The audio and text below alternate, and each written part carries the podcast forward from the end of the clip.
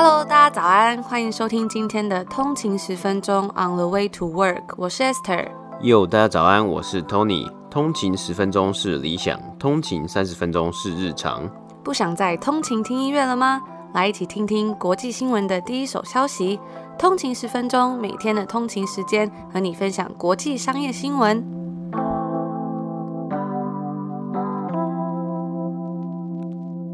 安，今天是七月五号，欢迎回来通勤十分钟。大家早安。突然过了一个周末没有录音的感觉，然后现在突然回来，有点不太习惯。嗯 我也觉得有，好像有时候。我记得我好像每次礼拜一的时候，就是台湾时间礼拜一的时候，就第一集一个礼拜的第一集录音的时候，都会有一点点不习惯，就是要找一下那个感觉了。那我们在这个礼拜天要举办的讲座呢，目前早鸟票已经是倒数两天啦，到七月七号之前可以购买。那我刚刚去看了一下，也只剩几张票而已，所以如果真的有兴趣的通勤族呢，也不要忘了赶快记得去购票哦，不然再过两天之后，它就会恢复到原本的一般票价，或是等到这个早鸟票如果它卖完了的话呢，就只剩一般票可以购买喽。嗯，对啊，那我们这次的讲座呢，是希望可以利用一点时间跟大家分享我们过去一年我们做节目的一些经验，就是我们怎么样去搜寻我们想要看到的一些国际商业新闻，那也把这些东西呢，就是手把手的跟大家一起来分享。那除此之外呢，我们也会有一个 Q&A 时间，就是可以再度的跟大家，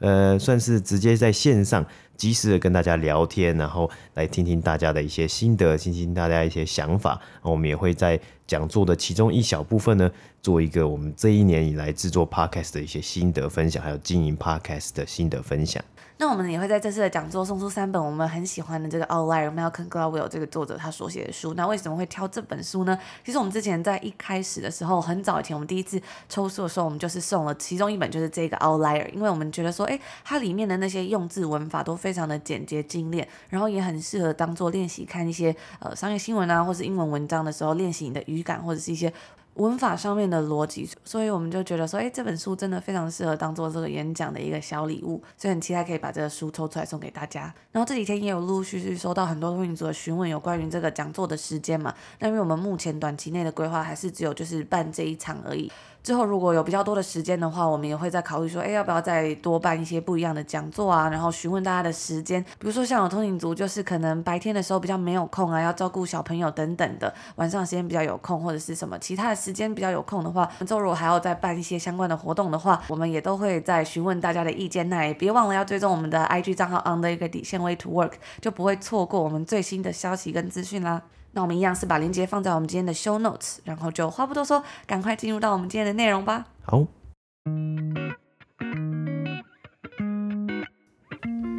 今天是北美时间的七月四号，也就是美国国庆日或是美国独立日 （Independence Day） 嘛。那我们来看一下上周五北美时间七月二号的美股三大指数，道琼工业指数呢是上涨了一百三十一点，涨幅是零点三八个百分比，来到三万四千六百三十三点。S&P 五百标普五百指数呢是上涨二十二点，涨幅是零点五二个百分比，来到四千三百一十九点。纳斯达克指数呢是上涨了十八点，涨幅是零点一三个百分比，来到一万四千五百二十二点。那我们看到上周五三大指数收盘皆有上涨，标普五百指数呢也是达到了连续七个交易日上涨，也是自从一九九七年以来最长的连续上涨记录。那周五上涨呢，主要是来自科技股为首的纳斯达克指数收盘上升了零点七个百分比，同样也是来到了历史新高。而道琼工业指数的上涨也让该指数来到自从五月初以来的历史新高。那周五的上涨动能呢，来自于上个月的就业报告。表示出美国这个雇主啊增加了八十五万名职缺，超越预期数字，也是近一年来单月最大的增幅，并且显示出啊这个市场的动态持续反弹，因此对于投资人来说，这是市场持续在恢复的一个指标之一啊。那以上周单周来看呢、纳斯达克指数单周上涨了一点九 percent，也是过去七周交易之中啊六周的上涨啊。标普五百指数呢是上涨了一点七个百分比，道琼工业指数上涨一 percent。上周五标普五百中的科技类股上涨了一点四 percent，Google 母公司 Alphabet 上涨二点三 percent，来到两千五百零五块美金，Apple 上涨两个百分比，来到一百三十九块。而同时呢，上周五能源以及金融类股呢，则是落后大盘指数下跌。那 IPO 的部分呢，Krispy Kreme 在上周四第一天交易啊，收盘是上涨了超过二十三 percent，然而，该公司的 IPO 价格呢为十七块，远低于原先预估的二十一块到二十四块区间。那周五的时候呢，收盘是下跌了八点九 percent，来到十九块美金。那这一次的 IPO 呢，也让该公司成功的募得五亿的美金资金，估值大约为二十七亿，股票代号为 DNUT。那有兴趣的通勤族呢，也可以去参考看看这个 Crispy Cream 甜甜圈的连锁店。那以上呢，就是今天美股三大指数的播报。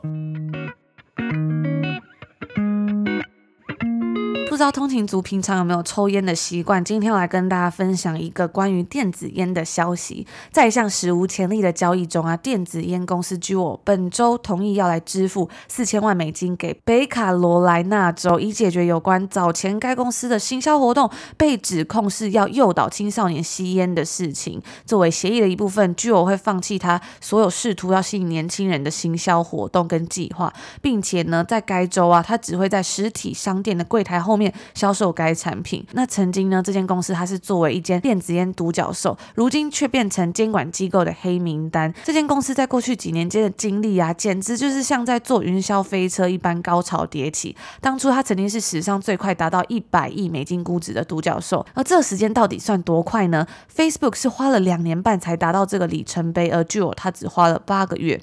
那据我这间公司，它在二零一五年推出之后，青少年使用电子烟的比例是飙升了七十 percent 以上，而到了二零一九年呢，已经有超过四分之一的美国青少年曾经有尝试过电子烟。该品牌这个长得很像是 USB 一样，外形十分简洁的电子烟，在美国的青少年之间可以说是非常的流行。在一些访问青少年的影片之中啊，他们说这个电子烟的外形看起来很酷，不会让人联想到传统的抽烟，因为它长得真的是很像。我自己是觉得很像一个 USB，就可能比较大一点点的，然后它的外形呢也是非常的简洁，非常的 sleek，然后没有过多的装饰。那很多青少年呢就会觉得说它看起来不像传统的烟，也不会觉得它有那么危害的感觉，而且因为它的体积很小嘛，所以呢，甚至有人就说可以在上课的时候偷抽烟而不被抓到。那我有看到啊，在很多社群媒体上面，有人就有发一些，比如说像毕业典礼的时候，他们就一起抽电子烟啊，然后突出那个气的一些照片等等的，甚至啊。就有这个品牌名称，它变成了一个动词，因为电子烟它本来是用 vape 这个动词嘛，抽烟，但是呢，因为 Juul 它实在太红了，当时青少年之间甚至出现了用 Juuling 这个字，也就是加 ing 正在抽电子烟，然后把这个 Juul 这个品牌变成一个动词。在 Bloomberg 当时有一篇文章啊，他们就写到这个现象，那当时它的标题就是 Teens say they don't vape, they Juul。而这个现象呢，也让卫生单位变得很难去追踪说青少年他们的吸烟状况。所以后来他们在做问卷调查的时候啊，甚至是直接在选项中就提到了 JUO 这个品牌。在二零一八年的时候呢，目前世界上最畅销的香烟品牌之一万宝路的母公司烟草巨头 Altria 收购了 Juul 三十五 percent 的股份。那当时呢，他们的估值是来到了三百八十亿美金。光说这个数字啊，大家可能会觉得有一点点模糊。那对比一下其他的公司，这个估值啊，在当时其实是超过了 Target，就是我们之前有分享到的一个算是一间超市大卖场。还有 Lyft、Airbnb 等等的公司，但是呢，这样的成绩却没有维持得太久。那后来它到底是怎么跌落神坛的呢？在同一年，也就是二零一八年的时候，FDA 美国食品药物管理局将未成年的青少年他们这种抽电子烟的行为称作流行病 （epidemic），并指出说，Juul 并没有如实描述它产品中尼古丁的效力，会对学生在青春期的大脑发育产生伤害，并且导致成瘾，开始打击 Juul 以及其他的电子烟公司。那虽然 Juul 他们是坚称说他们的产品啊，还是主要针对是要提供给成人。不过呢，他们的行销活动似乎却不是如此。他们推出了各种不同的水果口味的 pod 换弹式小烟，像是芒果、葡萄、莓果等等的。那这个东西呢，在青少年之间真的是掀起了旋风。所以呢，他们后来就停止了这些水果口味的 pod，然后也被禁止贩售这些口味，只能卖一些，比如说像是 mint 啊、一些薄荷等等的。那除此之外呢，他们也请了很多拥有庞大青少年粉丝的网红，在他们的社群平台上面广告这个品牌。虽然他们在二零一八年底的时候关闭了 IG 以及脸书的账号，想要切割与青少年之间的界限。不过呢，美国医学会杂志却发现，他 Twitter 的 followers 很多都是未成年的青少年。那具有甚至在一些家庭作业解答网站上面贴广告，就是在网站旁边会出现的那种小图片的广告。常常如果想要点击关闭，也就是那个叉叉的时候，就会不小心点进去广告的那种。不知道大家有没有印象？因为我之前在看一些网站的时候呢，有时候都会看到这种广告，那有时候真的会觉得蛮头痛的，因为它那个叉叉都会做得非常的小，一不小心呢，你就会点进这个广告里面，然后就有很多的视窗跳出来。那当时呢，《时代》杂志也有一期的封面就写到了 The New American Addiction，各地的学校也对 Joe 提起诉讼，指称电子烟已经危害到学生们的健康。而在二零一九年到二零二零年的时候，Altria 甚至是接连减少了大约是八十六亿美金的投资，那就我的估值呢也就跟着大幅缩水了。面对着接连而来的监管挑战，在去年十月底，该公司的估值已经下调至一百亿美金。那截止去年夏天呢就有在美国各州总共是面临到七百五十八起诉讼。除此之外呢，他也还在等待 FDA 对于他的产品到底能不能继续留在市场上贩卖的裁决。那该判决预计会在九月的时候做出。如果大家有兴趣的话呢，也欢迎留言跟我们说，我们也会为大家持续追踪这个新闻哦。那我觉得看完这个关于 Juul 这几年高潮迭起的一个故事啊，我自己就觉得说，有时候真的是就是成也是因为这件事，败也是因为这件事嘛。因为其实他那时候刮起了这么大的旋风啊，然后甚至是成为了一个，然后甚至是成为了电子烟的独角兽。这个品牌是大家非常的看好，然后非常的惊讶，说哇，这个东西怎么会这么的流行嘛？可是没有想到呢，因为在未成年的青少年之间，他们是很容易会因为一个东西，然后就会 viral，就会掀起了这种爆红的感觉。但是呢，也因为这个原因，让他面临到了许多的挑战，像是之前有爆发出一些有关于电子烟造成的一些生病的问题。那甚至就有发现说，哎，好像有很多的品牌呢，他们都是打着旧的名号，然后再掺杂一些奇奇怪怪的东西，让大家生病这样子。所以我觉得这些东西真的是还蛮有趣的，就可以去看一下说，哎，他们到底是怎么成功的，后来是又是怎么失败的，然后去了解到整个 business 的潮起潮落。所以就在这边跟大家分享。今天接下来的新闻呢，我们要分享一下，在上周北美时间周四的时候呢，维珍集团 Virgin Group 的创办人 Sir Richard Branson 旗下的 Virgin Galactic 宣布，如果天气许可的话，Richard Branson 呢即将于七月十一日，就是这个月的十一号，搭上前往太空的航程呢。这趟旅程的日期呢，更是比先前我们有分享过 Jeff Bezos 以及他所创办的 Blue Origin 所宣布的太空旅行。早了九天，较劲意味呢是非常非常的浓厚啊！因为 Jeff Bezos 搭乘的是由他创立的这个公司 Blue Origin 所营运的，因此啊，两间公司啊，在这个时间点都要纷纷的前往太空啊，真的是好像在一个这个太空旅行之战嘛，或是在一个这个竞争呢。那也因为啊，这两间公司的最终目的就是希望建立起太空商业旅行，购买的消费者呢，花上大把的钞票。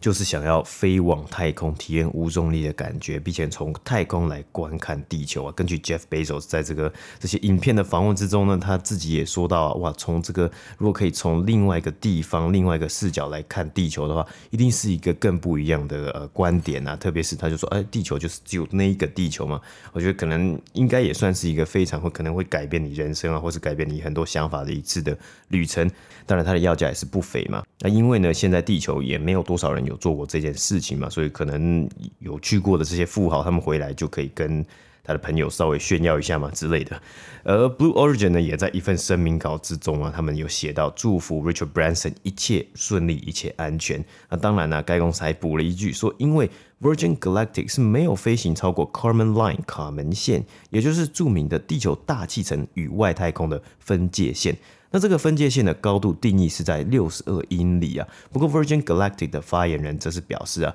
该公司呢至少会飞行超过海拔五十英里啊。那这个数据呢也是符合 NASA 对于太空的定义。过去啊，Virgin Galactic 的高层就表示过啊，先前的旅程呢可能会花费少于五十万美金，但你想到五十万也还是一笔非常庞大的数字啊！目前呢还尚未得知明年他们会推出的这个商业服务，也就是商业旅程 （commercial） 的这个 air flight 啊，或是 space flight 会是多少钱呢、啊？但是 Virgin Galactic 的股价呢，可是在上周五的时候呢，收盘就上涨了四个百分比，来到四十四点九四块美金。那他们消息公布的周四呢，盘后更是一度上涨了二十七 percent，来到五十四块美金。那我们在先前的新闻中也有稍微提到过啊，Virgin Galactic 的发射模式呢，他们是先用一架客机升空，然后再释放他们的火箭推进器进入太空。啊该公司啊，在今年二零二一年五月二十二号呢，是成功的完成第一次真人的太空航程。达到高于地平线的五十五英里的高度。而在之后呢，推出的商业旅行之中，乘客可以在太空漂浮个几分钟，然后再返回地球。整趟的航程呢，大约会花上九十分钟。那个人是觉得啊，这应该会是史上最昂贵的九十分钟之一了。而 Blue Origin 呢，相对他们是用火箭来直接升空。而该公司早前也宣布啊，本月的发射除了 Jeff Bezos 和他的弟弟之外呢，将会加入八十二岁的女性飞行员呃 Willie Funk。那这位八十二岁的老奶奶呢，她曾经在一九六零年代接受过太空人的训练。但是，呃，以数字来算的话，这也算是六十年前的事情啊。不过，这也看起来是一个梦想成真的时刻，因为他其实当时接受过太空人训练之后呢，是没有如愿呃上太空的。所以，在一个影片里面呢，有提到 Jeff Bezos 亲自的去。找他去跟他讲这件事情，希望这位 Willie Funk 呢一起跟他们上太空啊。那 Willie Funk 也是非常非常的开心啊，还拥抱了 Jeff Bezos。而最后一位乘客呢，则是由先前透过慈善竞标用将近三千万美金标下来的人啊。那这位富豪呢，能够与 Jeff Bezos 共处十几分钟，应该也算是蛮值得或是蛮不错的吧，对他来说。而看到这两间公司啊，都大动作的在进行发射啊，看起来好像这个明天呢、或是明日之后的商业太空旅行是指日可待啊。像是在呃 Richard Branson Virgin Galactic 他们的宣传影片还拍了一个。非常气势磅礴的呃，气势磅礴的宣传影片里面，Richard Branson 有说到，他们在发射这次试射之后呢，他会宣布令人更期待的消息啊，可能也就是来宣布一些呃更详细对于要他们要正式来售售票啊，正式来做这个商业太空旅行。更多的细节，那我觉得这两间公司使用的发射方式都还蛮有趣的，我也会把这个相关的影片连接放在 show note 下面，那有兴趣的通勤族也可以去看看这两间公司他们是怎么营运，他们是怎么操作他们这些啊太空旅程的。那以上呢就是今天这个太空旅行之战的新闻播报。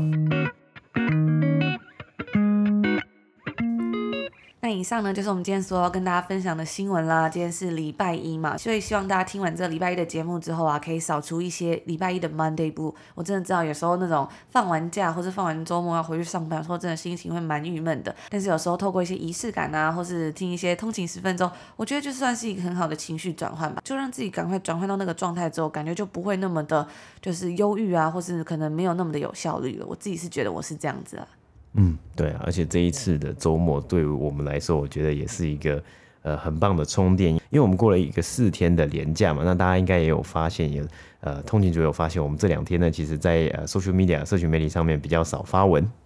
算是就是很好久不见的一个 long weekend 吧，毕竟因为之前有跟大家分享到这个加拿大 Ontario 应该是算 lockdown 最久的一个地方，然后这一次的这个 long weekend 呢，我看真的路上大家都非常的开心，因为终于迎来了这个开放嘛，然后终于也有一个长周末，夏天也到来了。我觉得看到路上人来人往，真的会觉得好像是上辈子的感觉，就是我觉得很不一样哎。而且我看到还是有很多网络上的一些呃，可能 IG 的一些梗图啊，他们就会说。诶，Ontario 省呢，目前是北美唯一一个，或是多伦多是北美唯一一个城市，它没有无法就是答应无法室内用餐，因为现在的这个 reopening 的阶段呢，还是没有办法室内用餐，但是户外用餐区呢，基本上都是有开放。然后其实这几天呢、都蛮好玩的，就是呃，因为是连假嘛，所以一定有很多人想要出去吃饭，可是呢。这这里最近的天气啊，很容易，我们有跟大家分享过，下午会下这个午后雷阵雨嘛，所以有时候一次下午后雷阵雨，那你户外用餐区一定就不可能开放了嘛，所以有的人就可能要哦，要赶快吃到一半就赶快收啦，或是有人就要被迫在雨中，然后刚好有一个就是雨伞嘛，然后那个餐桌木桌子底下吃饭，那个感觉我觉得也是很蛮辛苦的吧。我前几天就去买冰淇淋嘛，然后冰淇淋那条街呢，就上面有非常多的餐厅。然后在买到一半的时候，突然就开始滴毛毛雨，然后想说完蛋了，是不是 是不是又要下暴雨了？就是那种西北雨、雷阵雨，这样就有点紧张，这样因为我没有带伞，找不到雨伞放到哪里。然后我就买完，我就在旁边躲着雨的时候呢，突然真的就下起了暴雨，然后就看到对面的那个餐厅，就是有一组客人，他们坐在 patio 户外用餐区吃饭，上面呢就是刚刚 Tony 讲那个阳伞这样撑着，可是那个暴风雨就是那种 thunderstorm，实在是太大了，所以我就可以想象说，那个雨啊，真的是会喷进他们的座位里面，就是非常的可怕。然后人，然后人来人往的那种行人啊，就一直看说啊，你们这样真的还有办法吃饭吗？但是我看他们好像还是十分的享受，就是那种用餐的氛围，所以我觉得也是一个蛮有趣的经验，就是看到这样的状况，就有点像在雨中吃饭的感觉。而且重点是不只是喷到你啊，因为有时候下那个西北雨，它会有风嘛，所以它那个雨是用下斜的，搞不好还会喷到你的饭里面啊，喷喷到你的餐点里面。然后我在上周末的时候，就是我在礼拜天的时候就去吃了一间餐厅。然后那时候呢，刚好去吃的时候是就是天气非常好的，因为就是刚刚头有讲到，就是里面不能开嘛，所以很多餐厅它其实它的那个户外用餐区本来也不是它的户外用餐区，只是它就是摆了一些桌子椅子在那边，因为没有办法嘛。然后呢，我就在那边吃。我是算是坐的比较在靠近外面，就是没有遮蔽物的地方了。结果真的也是吃到一半就下大雨了。然后那时候 Tony 刚好就去旁边拿东西，然后他就不在位置上，然后那个餐点就上来，然后突然就下暴雨。我感觉他就拿一张卫生纸，然后遮住他的餐点，不然那个他的汉堡就会湿掉。那个雨真的是下的实在是太可怕了，我觉得。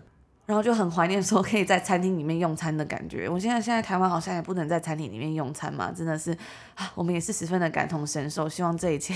希望餐厅可以赶快开门，然后回到餐厅里面吃饭。那最近其实蛮少跟大家分享说看了什么影集嘛，前阵子还比较常跟大家分享，因为最近比较忙。但是我们就利用这个 long weekend，我就看了这个 Sweet Tooth，好像中文叫做鹿角男孩。我觉得真的还蛮好看，但他好像在网络上好像没有那么多人分享，可能是因为。我不知道是不是因为它的那个封面，就是我我觉得看起来有一点点跟它的内容有点不符合，因为它其实是算是一个比较奇幻冒险，然后又有一点点悬疑惊悚的感觉。可是它那个封面就是一个小宝宝，就是有点 hybrid 半人半动物这样，然后有一个鹿角的男孩嘛，可能看起来比较像那种奇幻故事，就是比较童话故事的感觉。可能很多人就会觉得说啊，好像不是那么有兴趣，但是他感觉给我的感觉真的跟 Stranger Things 比较像，就是有一种是成人看的奇幻故事。那如果大家有兴趣的话，我之后又来跟。大家分享一下我关于这个影集。对，我自己的感觉是，就是我在滑那个浏览页面的时候啊，我看到它的那个封面，还有看到它一开始那个就是预告影片的时候，就是好像没有很吸引人啊，就是真的是因为你看 Sweet Tooth 嘛，或者你说呃中文叫做鹿角男孩，我。光看字面我是看不懂他在演什么的。那这部《鹿角男孩》他的英文名字是叫做 Sweet Tooth 嘛？那他的直翻是叫做甜牙齿，就是甜甜 sweet 的牙齿。但是呢，他的意思其实是爱吃甜食的人，就是可能有的人还很喜欢吃糖果啊，或者很喜欢吃甜食啊，就可以说哦，他是就是你 You have a sweet tooth 之类的。对啊，所以因为它的名字叫这个，我我一开始看到的时候真的是没有很吸引我，就没有吸引我点进去。但是刚好 Esther 说有人推荐，然后我们就给他 give it a try，就给他试一试。哎，没想到看了一集之后，我看就是停不下来了，有种像之前看那个 In a Thing Day 的感觉。Yeah. 那我们前阵子也看了一个 Kevin Hart 的电影嘛，就是 Netflix 上面的，然后是叫 Fatherhood。Tony 好像也蛮喜欢这部片的。我觉得就是一个很轻松的小品吧，就是有里面有很多 Kevin Hart 自己的元素，就他自己有，就他蛮会搞笑的嘛，但里面也会有一些其实呃讲到亲情啊、爱情啊、友情啊等等的，就是一个呃你放松的时候会想要看的一部片啊，其实不需要说太认真的去看这种片，但是就是会感觉到最后，因为最后通常结局都是，我觉得都会是一个。导向一个比较正面啊，或者是比较积极的一个态度，那跟我自己的个性会比较像啊，所以我就觉得，哎，我在放松的时候，我看这种片，我就觉得，哎，还不错。因为他在里面，他是演一个单身爸爸嘛。然后我那时候其实，哎，也对这部片蛮感到期待，因为 Kevin Hart 感觉就是很好笑。然后那个影片的预告片，就是他自己一个人去参加的那种新手爸妈互助会，然后就觉得哦，好像是一个很搞笑的片。结果 我那天看的时候才发现，嗯，原来它是一个比较偏向正向温馨的片。我觉得有一点点也不算失望啊，但就跟我想象的不一样。但总而言之，还是蛮适合说大家如果想放松的时候看，所以也推荐给大家。那以上呢，就是我们今天要跟大家分享的所有东西啦。今天是星期一，也希望大家在星期。一呢，可以有一个好的心情，然后好的开始，开启一个美好的礼拜。那我们就同一时间，明天空中见。明天见，拜拜。拜拜。